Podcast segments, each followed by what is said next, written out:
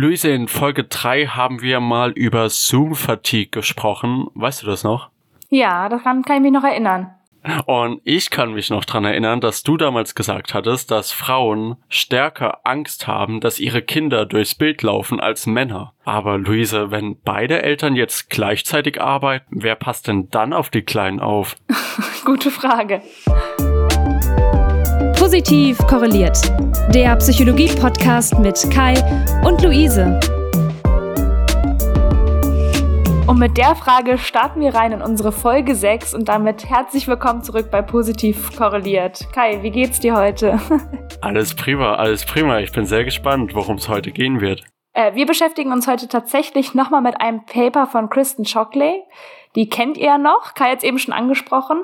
Äh, und die ist immer noch aus der University of Georgia. Und diesmal geht es wieder um Covid, aber wir schauen uns ein bisschen eine andere Art des Papers an. Nämlich geht es um Strategien in Familien mit Covid und den Covid-Auswirkungen klarzukommen.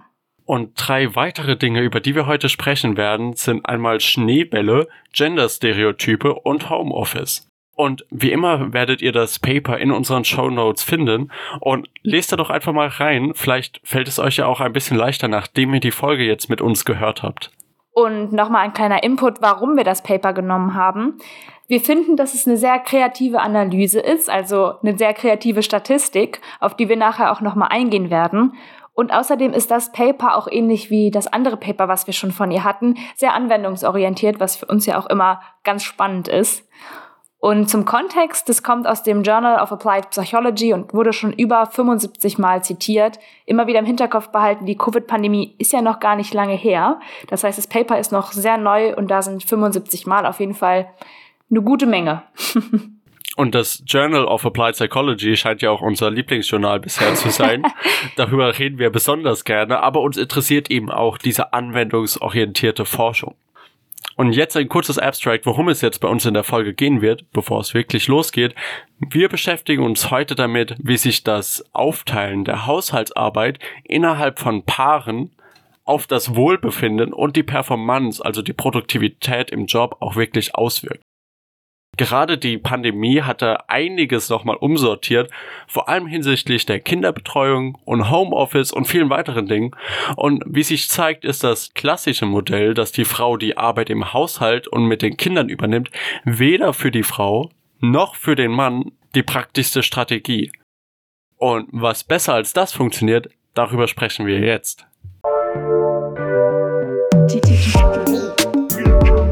Theorie um damit starten wir direkt ein in unsere Theorie. Und wie Kai eben schon gesagt hat, geht es ja heute so ein bisschen um so einen Familienaufbau. Und dazu gucken wir uns erstmal an, welche Typologien gibt es denn? Und da gehen wir als erstes auf Dual Career Couples ein. Wie der Name schon sagt, sind das einfach Familien, wo eben beide Elternteile, wir sprechen hier jetzt primär von so heterosexuellen Familien, also Mann und Frau, eben arbeiten gehen. Und meistens bedeutet das, dass sie eben während sie auf der Arbeit, sprich nicht zu Hause sind, die Kinderbetreuung outsourcen. Outsourcen meint, wir machen das sozusagen so, dass die Kinder ausgelagert werden. Hört sich immer so ein bisschen blöd an. Könnte zum Beispiel der Kindergarten sein. Sprich, vielleicht kennt ihr das auch. Die Eltern sind auf der Arbeit, während die Kinder im Kindergarten sind. Und Insgesamt gibt es in der Literatur ein paar bekannte Strategien, wie quasi Dual Career Couples, wo beide PartnerInnen arbeiten, quasi mit diesem Outsourcen, dem Auslagern oder insgesamt mit der Haushaltsarbeit umgehen können. Und die neotraditionelle Aufteilung ist, dass die Frau zu Hause bleibt, während der Mann hauptsächlich arbeitet aufgrund unserer Sozialisation wenig hinterfragt. Es wird immer mehr hinterfragt und es ändert mhm. sich auch immer mehr. Aber, und das ist ja so ein bisschen auch die Motivation des Papers, was uns hier interessiert ist, wie verändert sich das denn in so einer Krisensituation wie am Anfang der Corona-Pandemie? fallen Leute dann wieder zurück in diese neotraditionale Aufteilung oder ist das tatsächlich sogar eine Möglichkeit, um noch mehr aus dieser traditionellen Aufteilung irgendwie rauszubrechen? Mhm. Aber Luise, was könnte es denn noch für Strategien geben? Es gibt auf jeden Fall noch Strategien, die einfach deutlich arbeitsbezogener sind. Und die gehen dann sehr viel über dieses Outsourcing, also dass man Kinder halt über den Kindergarten hinaus noch versucht halt betreuen zu lassen. Oder es geht zum Beispiel über niedrigere Maßstäbe bezüglich der Job-Performance, dass man da natürlich versucht oder guckt, dass man Abstriche machen muss. Und als letztes hängt das auch oft wahrscheinlich mit wenig Schlaf zusammen, weil man ja einfach dann diese Doppelbelastung hat, diesen Arbeitsbezug und eben alle Haus Aufgaben im Haushalt. Und dann kann es manchmal sein, dass man einfach nicht so viel Schlaf bekommt. Oder eine weitere Möglichkeit wären noch asymmetrische Strategien, dass zum Beispiel eine Person mehr im Haushalt arbeitet als die andere und die andere Person dann mehr im Job arbeitet. Also beides ist Arbeit, aber die eine mehr im Haushalt und die andere Person ein bisschen mehr im Haushalt. Oder auch asymmetrisch wäre, die eine Person arbeitet mehr im Haushalt als die andere, aber beide arbeiten gleich viel im Job. Das ist das, was in der Literatur häufig die Second Shift genannt wird, dass quasi sehr häufig Frauen auch Vollzeit arbeiten, genau wie der männliche Partner, aber dann zusätzlich noch eine zweite Schicht haben im Haushalt, die quasi abends auch noch ansteht. Bestimmt habt ihr euch oder eure Familie irgendwo da so einordnen können in den Strategien, die wir jetzt so genannt haben. Und Covid hat das natürlich alles ganz schön durcheinander geworfen. Also Kinderbetreuung und Arbeit musste plötzlich gleichzeitig passieren. Männer waren viel mehr zu Hause als zuvor, einfach bezüglich Homeoffice. Und die Arbeit im Haushalt und die bezahlte Arbeit sozusagen waren einfach nicht mehr örtlich getrennt. Das bedeutet, beide Personen, also sowohl die Frau als auch der Mann, mussten jetzt zwangsläufig irgendwas an ihrer Arbeitssituation ändern. Und das ist eben dieses Besondere an der Pandemie, an der Krisensituation gewesen.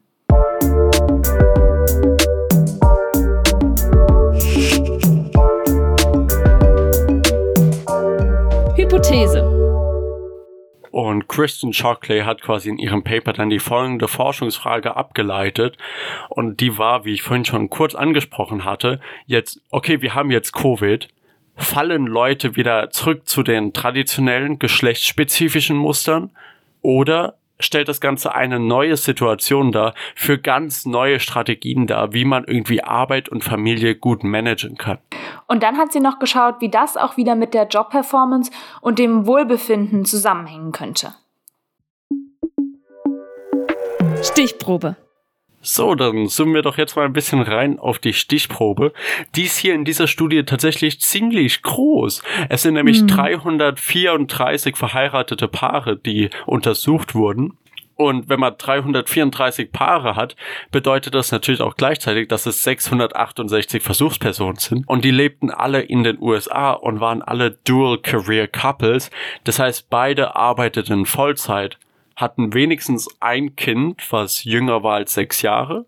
Und für dieses mindestens eine Kind war derzeit keine Kinderbetreuung verfügbar. Das waren die Voraussetzungen, um an der Studie teilzunehmen. Und dann haben sie die Versuchspersonen rekrutiert durch eine Schneeballmethodik, sprich über soziale Netzwerke oder persönliche Kontakte sozusagen die Information an die Person gebracht, wie zum Beispiel durch Facebook-Werbung. Und dann versucht, dass die Information dann immer weitergetragen wird, wie eben bei so einem Schneeball sozusagen. Vielleicht kennt ihr das noch aus der Staffel 1. Und da haben wir da schon mal drüber gesprochen und das tatsächlich ein bisschen kritisiert. Kai, was ist so dein Kritikpunkt bei der Schneeballmethodik?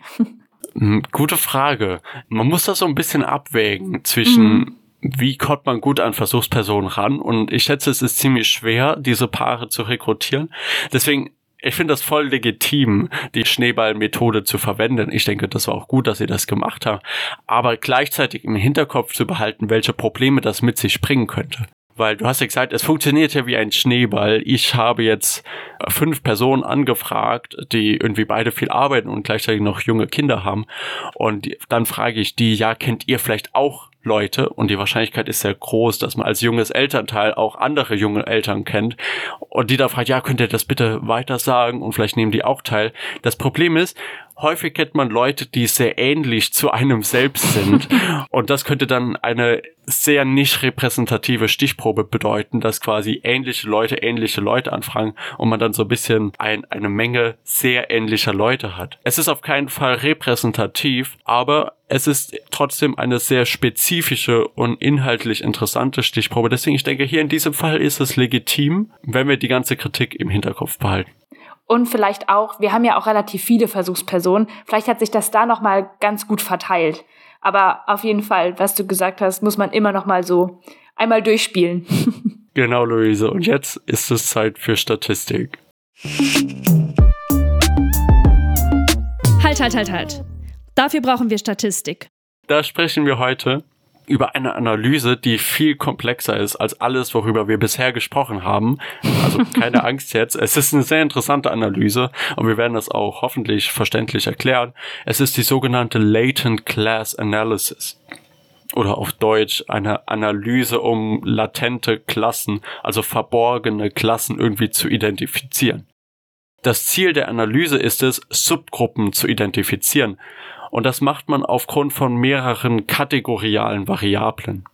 Und um das ein bisschen anschaulicher zu machen, ähm, habe ich jetzt ein Beispiel für euch zum Thema Essen. Wir stellen uns einfach mal vor, ich habe ganz viele Leute gefragt, was ist euer Lieblingsessen? Und dann versuche ich danach mit den Antworten der Leuten diese verschiedenen Personen in unterschiedliche Gruppen zu klassifizieren. Und dann könnte es ja zum Beispiel eine Gruppe geben, die am liebsten Süßigkeiten isst. Es könnte eine Gruppe geben, die isst am liebsten herzhafte Dinge. Vielleicht eine Gruppe, die esse am liebsten hauptsächlich gesunde Sachen, Obst und Gemüse. Wer auch immer das macht. Aber wir haben dann quasi viele, viele kategoriale Ausprägungen von Variablen, wie zum Beispiel hier Lieblingsessen. Und das wird dann versucht, in Subgruppen zu klassifizieren. Und genau das gleiche macht die Latent Class Analysis auch nur ein bisschen fancier als wie ich das jetzt beschrieben habe. Dabei ist besonders, dass man eben auf qualitative Daten eingeht, die zuerst kodiert werden können. Und zwar werden einfach diese gemeinsamen Kategorien, wie mit dem Essen, die Kai eben vorgestellt hat, natürlich identifiziert und dann Antworten zu diesen Kategorien zugeordnet. Also die Personen haben jetzt ja in diesem Paper eben auch wieder Fragebögen natürlich beantwortet und aufgrund dieser Daten hat man dann erstmal die Antworten zu Kategorien zusortiert. Und dabei gab es eben drei open-ended Fragen, die die Versuchspersonen eben ausgefüllt haben. Und zwar die erste war, was ist euer Plan, mit der Arbeit in der nächsten Zeit umzugehen? Die zweite Frage war, wie wirst du deine Arbeitsrolle in der nächsten Zeit ändern müssen? Und die letzte Frage war, wie wird dein oder deine Partnerin sein oder ihre Arbeitsrolle während der nächsten Zeit ändern müssen? Diese drei Fragen haben sie eben ausgefüllt und dann wurde geschaut, welche Kategorien finden wir denn jetzt hier raus? Und jetzt bin ich schon super gespannt, welche Kategorien denn da jetzt wirklich rausgefunden wurden. Aber davor, um noch ein bisschen im Statistik-Input zu bleiben, kann ich ganz kurz erklären, wie man das denn auswählt. Und auch hier versuche ich das wieder recht einfach zu erklären. Es geht quasi darum, wie viele Klassen gibt es denn jetzt in meiner Stichprobe? Gibt es eine Klasse, fünf Klassen, zehn Klassen? Und man macht das durch ein sehr exploratives Verfahren, was sehr schrittweise funktioniert. Das heißt, man fängt immer mit einer Klasse an. Das heißt, am Anfang sagen wir, okay, es gibt nur eine Klasse an Personen. Wie gut können wir alle Leute in diese Klasse klassifizieren? Und dieses, wie gut können wir das machen, wird wie so häufig bei Modellen mit dem sogenannten Modellfit ausgewertet. Wenn der Modellfit sehr gut ist, dann scheinen unsere Daten sehr gut zu unserer Theorie zu passen, beziehungsweise hier eine Klasse scheint dann sehr gut unsere Stichprobe abzubilden. Und das klappt hier sehr gut, weil wir alle Leute über einen Kamm scheren und nur eine Gruppe haben. Im nächsten Schritt erhöhen wir dann sukzessive die Anzahl der Gruppen. Das heißt, im nächsten Schritt haben wir jetzt zwei Gruppen. Und wir teilen alle Leute latent in diese zwei Gruppen ein und schauen uns dann wieder den Modellfit an, wie gut beschreibt quasi unser Modell mit den zwei Gruppen die Daten, wie gut ist der Fit. Wenn der Fit immer noch gut ist, machen wir weiter mit drei Gruppen. Und irgendwann, zum Beispiel jetzt mit nach fünf Gruppen, ist der Modellfit auf einmal sehr schlecht. Und wir sehen, okay, fünf Gruppen scheinen unsere Daten nicht wirklich gut zu präsentieren. Also nehmen wir doch einfach vier Gruppen. Das ist so ungefähr das Vorgehen. Das heißt zum Beispiel bei meinem Beispiel mit dem Essen vorhin, wir schauen uns erst alle Leute an und dann teilen wir Leute ein in zuerst nur Süßschnecken und dann Süßschnecken und Leute, die herzhaftes Essen gut mögen und der Modellfit ist immer noch richtig gut und dann nehmen wir die dritte Klasse dazu mit dem gesunden Essen, habe ich glaube ich gesagt. Und wenn der Modellfit dann aber auf einmal viel schlechter wird, dann lassen wir die dritte Gruppe einfach weg und bleiben bei unseren zwei Gruppen mit süß versus herzhaft. So ungefähr funktioniert die Latent Class Analysis, aber jetzt will ich uns wirklich nicht mehr weiter auf die Folter spannen, sondern frag dich mal, Luise, welche Klassen gab es denn? Wie viele Klassen gab es denn? Und welche inhaltliche Bedeutung haben denn die Klassen, die in dieser Stichprobe gefunden wurden?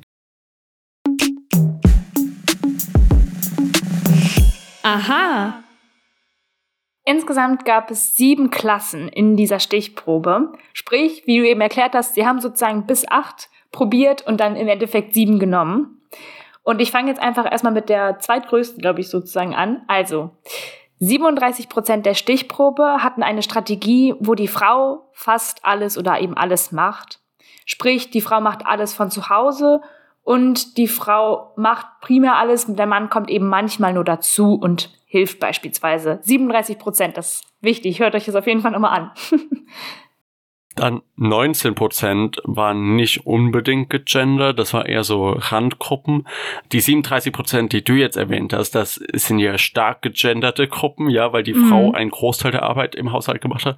Dann jetzt, wie gesagt, 19 Prozent so ein bisschen dazwischen, da gehen wir jetzt aber nicht genauer drauf ein. Dann gab es auch 44 Prozent der Leute, die Strategien genutzt haben, die quasi gleich oder sehr ähnlich im Haushalt aufgeteilt haben. Also nochmal die Zahlen. 37% sehr gegendert, 19% so ein bisschen dazwischen und 44% gleich zuständig. Was gab's denn für Strategien, Luise, in den, bei den 44 Prozent, wo es gleich zuständig war? Da gab's zum einen die Strategie, dass man abwechselnde Tage hat, sprich, dass man irgendwie festlegt, vielleicht aufgrund der Arbeitszeiten, dass montags der Vater im Haushalt arbeitet, mittwochs die Mutter und so weiter und so fort. Dann gab es weiterhin noch die Strategie Minischichten von zu Hause. Das war auch relativ geplant. Jeder Partner, jede Partnerin hatte quasi bestimmte Schichten zugeordnet, aber am gleichen Tag. Jetzt nicht, wie du gesagt hast, abwechselnd, sondern am gleichen Tag. Der eine macht mal eine Stunde das und dann in der Zeit arbeitet die andere Person und abwechselnd. Also es wurde quasi sehr, sehr detailliert in unterschiedlichen Minischichten an dem Tag selbst eingeordnet. Und die letzte Strategie wäre dann bedarfsorientiertes Abwechseln von zu Hause. Wir haben eben schon mal kurz darüber diskutiert, das kann man vielleicht ein bisschen mit Minischichten vertauschen. Bedarfsorientiert ist aber sozusagen ein bisschen spontaner, dass man eher guckt, wo gerade der Bedarf ist im Haushalt, was gerade gemacht werden muss und sich dann da bezüglich, diesbezüglich abwechselt und weniger sozusagen zeitorientiert. Gut, Kai. Wir haben ja eben noch gesagt, dass es jetzt auch ein bisschen mit Wohlbefinden und Jobperformance zusammenhängen könnte. Das war ja unsere zweite kleine Hypothese. Was ist denn da jetzt so ein bisschen rausgekommen? Be bevor ich das sage, wollte ich die Frage eigentlich nochmal an dich zurückwerfen. Ja. Und es könnte eine komische Frage sein, weil du hast ja das Paper schon gelesen, aber wenn du es noch nicht gelesen hättest, gab es da so eine Strategie, wo du gedacht hast, die könnte am besten funktionieren? Ähm, tatsächlich fand ich dieses bedarfsorientierte Abwechseln klang am wenigsten nach Aufwand, weil man irgendwie das Gefühl hat, okay, wenn man das macht, und dann guckt man halt, was anliegt sozusagen, dann wird das ja am ja. ehesten auch irgendwie abgearbeitet. Okay, total spannend. Können wir ja gleich nochmal drüber sprechen, ob das jetzt wirklich so war. Dann lass uns doch einfach mal ein bisschen die Ergebnisse vorstellen. Äh, interessant, das erste Finding war, die Strategie, wo die Frau alles macht von zu Hause, war tatsächlich am schlechtesten. Sowohl für die Frauen als auch für die Männer. Finde ich total spannend, können wir gleich drüber sprechen. Auf der anderen Seite die Strategie, wo die Frau das meiste, aber nicht alles macht, die war tatsächlich sehr gut für sowohl die Männer als auch die Frauen. Dann haben wir eben über die Minischichten von zu Hause gesprochen. Das hat leider dazu geführt, dass es oft einfach viel Spannung gab zwischen den Elternpaaren. Und das letzte, die abwechselnden Tage, galt tatsächlich als beste Strategie, also sich innerhalb verschiedener Tage abzuwechseln, hat bezogen auf Wohlbefinden und Jobperformance am besten funktioniert. Okay, spannend. Also das sind ja wirklich ganz, ganz viele Ergebnisse, über die man sehr lange diskutieren kann. Und ich finde es einmal interessant, dass wir so einen großen Unterschied finden zwischen Frau macht alles von zu Hause versus Frau macht das meiste von zu Hause. Das finde ich einen sehr spannenden Punkt, wo man sehr viel drüber nachdenken kann. Mhm. Aber dann auch, dass du gesagt hast, okay, bei Minischichten von zu Hause gibt es sehr viele Spannungen im Paar. Und ich schätze, das ist in der Gruppe mit dem bedarfsorientierten Abwechsel ziemlich ähnlich. Was du ja vorhin ja. Äh, gesagt hast, wo du am Anfang gedacht hast, dass es die beste Strategie ist. Aber ich könnte mir häufig vorstellen, dass man so sagt, okay, wir lassen das mal so auf uns zukommen und wir schauen einfach mal, was passiert und wenn dann was ist, dann wird einer von uns beiden sich darum kümmern. Meine Hypothese wäre, in sehr vielen dieser Fällen ist das dann eben die Frau, die sich dann darum kümmert und das kann natürlich zu Spannungen im Paar führen. Verstehe ich. Und ich finde, es ist auch schnell so eine Verantwortungsdiffusion, weil wenn man nicht genau weiß, was passiert, dann ist die Spülmaschine halt fertig, aber keiner fühlt sich richtig dafür verantwortlich. Ja, auf jeden Fall. Und dann hat sich abwechselnde Tage, hat sie als die beste Strategie herauskristallisiert. Mhm. Hast du eine Idee, warum das der Fall sein könnte? Vielleicht, weil es einfach getimter ist und man sich besser darauf vorbereiten kann.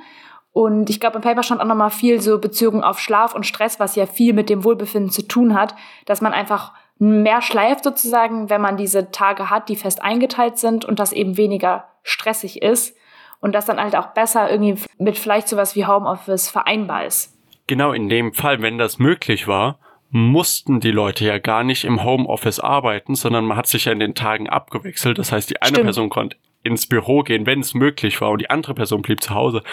Und das erinnert mich sehr an ein psychologisches Konstrukt, äh, das sich so anschaut, so Trennung versus Integration. Mhm. Und da geht es halt ganz oft so um den Job versus Sachen außerhalb vom Job.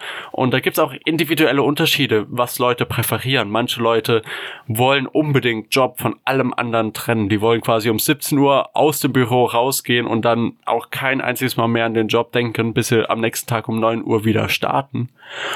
Oder es gibt Leute, denen das nichts ausmacht, um 22 Uhr zum Beispiel noch E-Mails zu beantworten. Also es hat mich sehr daran erinnert, was Trennung ist, was Integration ist. Und in diesem Fall scheint Trennung auf der Basis von einem Tag versus einem anderen Tag sehr gut zu funktionieren. Ich glaube, daran habe ich eben gedacht, als ich mir Homeoffice angesprochen habe, weil Homeoffice zu tun, wenn man aber die ganze Zeit nebenbei Arbeit hat, ist ja eben gerade nicht diese Trennung, von der du gesprochen hast. Wenn man aber weiß, ich habe Homeoffice, aber heute bin ich nicht zuständig für den Haushalt, dann kann man sich vielleicht eher wirklich alleine in den Raum setzen und diese Trennung schaffen. Also eigentlich voll interessant, dass du das nochmal mit reingebracht hast. Wir haben aber ja trotzdem noch gesehen, deswegen meinte ich eben, äh, merkt euch sozusagen diese 37 Prozent, dass natürlich immer noch viele Strategien sehr gegendert sind. Das waren ja ungefähr dann ein Drittel. Männer helfen eben häufig nur aus und das meiste bleibt eben dann doch an den Frauen hängen, die dann eben diese Doppelbelastung haben. Aber ich finde das super spannend, dass du jetzt gerade sagst, Männer helfen häufig nur aus. Ich denke, das ist eine sehr akkurate Beschreibung. Und das erinnert mich an ein anderes psychologisches Konstrukt, was erst vor ein oder zwei Jahren, glaube ich, so wirklich die Literatur erreicht hat. Da geht es um kognitive Haushaltsarbeit. Also nicht das, was man physisch macht, sondern das, was man quasi denkt. Und das ist unfassbar gegendert. Frauen sind viel, viel, viel verantwortlicher für diese kognitive Haushaltsarbeit. Und da gehört zum Beispiel dazu, dass man im Kopf hat, wann die Kinder zum Training müssen. Dass man im Kopf hat, wann was irgendwie wo gemacht werden muss. Und dass man auch im Kopf hat, wann zum Beispiel die Seife im Bad aufgefüllt werden muss. Mhm. Und mein, mein Lieblingsbeispiel bei dem Konstrukt ist immer, wenn Männer nach zwei Jahren, nachdem sie in die Wohnung eingezogen sind, irgendwann einen Freudenschrei aus dem Badezimmer geben und sagen, oh mein Gott, was für eine tolle Seife. Sie ist nach zwei Jahren immer noch nicht leer. und irgendwie, ich finde, das beschreibt dieses Konstrukt gut, wie Männer häufig nur aushelfen, quasi Frauen so die Chefs sind im Haushalt, die verantwortlich sind und Männer häufig nur aushelfen. Und das sehen wir auch in einigen dieser Strategien immer noch. Und um das jetzt noch so ein bisschen diesen Punkt abzuschließen und auch so ein bisschen als Motivation, neben allen anderen Dingen, was das für unsere Gesellschaft bedeutet, aber wenn die Frau alles gemacht hat, dann war es am schlechtesten nicht nur für die Frau, sondern auch für die Männer. Das heißt, es ist besser sowohl für Männer als auch Frauen, wenn der Mann bedeutsam hilft und auch Verantwortung im Haushalt übernimmt. Das ist ein Statement. Das ist ein Statement.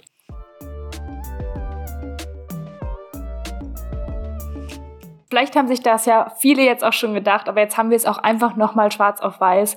Diese traditionelle Rollenverteilung, dass eben die Frau diesen ganzen Haushalt schmeißt, wie man ja so schön sagt, und der Mann arbeiten geht, das funktioniert einfach nicht perfekt. Und gerade sowas wie die Pandemie mit Homeoffice, Outsourcing, wenn das beziehungsweise nicht mehr funktioniert und eben dieser ganzen neuen Arbeitsverteilung zeigt, dass man da halt einfach flexibler werden muss. Und es gibt ganz viel Evidenz dafür, dass ganz viele Leute eben während der Pandemie nochmal in diese ganz traditionellen geschlechtsspezifischen Rollenverteilungen zurückgegangen sind, mhm. einfach weil es eine Krisensituation war. Aber, und das finde ich so optimistisch an dem Paper, was da steht, was am besten funktioniert hat in den Paaren war abwechseln. Es klingt simpel, aber es ist anscheinend sehr effektiv und gerade dabei muss ich auch wirklich sagen, lieber eine einfache Antwort abwechselnde Tage, wenn das möglich ist, als irgendeine komplizierte Antwort, wie zum Beispiel mit den Minischichten. Okay, ich denke, wir sind fast durch, Luise. Wenn du jetzt nochmal so auf die Folge zurückschaust, was würdest du sagen, was hast du heute so mitgenommen? Äh, eigentlich das, was du eben gesagt hast, fand ich, war für mich das Allerspannendste, eben, dass dieses Abwechseln so gut funktioniert Und was ich mir immer wieder gedacht habe, es war ja ein sehr heteronormatives Paper, einfach aufgrund der Stichprobe. Aber ich finde, es ist eine große Implikation, weil du ja eben auch nochmal gesagt hast, dass es eben für Männer und für Frauen schlecht ist, dass das für jedes andere Zusammenleben wahrscheinlich eh nicht sein könnte, dass eben dieses Abwechseln das beste Modell ist für so Wohngemeinschaften, unabhängig davon, ob es jetzt eine klassische Familie ist. Und ich fand das nochmal so sehr spannend im Hinterkopf zu behalten. Kai, was hast du denn so mitgenommen? Was ich auch total spannend fand an dem Paper war, wie qualitative Interviews mit der Latent Class Analysis kombiniert wurden. Das heißt, man hat Leute offene Fragen gefragt, Leute konnten so viel schreiben, wie sie wollen. Das wurde dann kodiert und das wurde dann in Subgruppen klassifiziert. Und irgendwie finde dieses Verfahren super, super cool. Und ich fand das auch total spannend danach, dann über diese unterschiedlichen Strategien zu reden. Also ich finde es eine sehr interessante Art der Analyse und bin sehr froh, dass wir darüber heute gesprochen haben. Ich auch, auf jeden Fall. Und deswegen empfehle ich auch jedem, auf jeden Fall in das Paper zu schauen. Das ist wie immer in den Show Notes. Und empfehlt uns gerne an alle, die auch immer erst alles in Kategorien ordnen wollen. so ist es, Luise. Gibt uns gerne eine Bewertung auf Apple Podcast oder Spotify. Das ist super, super hilfreich für uns. Und schaut auch super gerne auf Instagram vorbei. Positiv korreliert, alles klein und zusammengeschrieben. Und dann hoffen wir, dass wir uns nächste Woche wiedersehen. Bis dahin bleibt positiv und korreliert. Also, korreliert mit positiven Dingen, also quasi positiv korreliert. okay, tschüss. Ciao.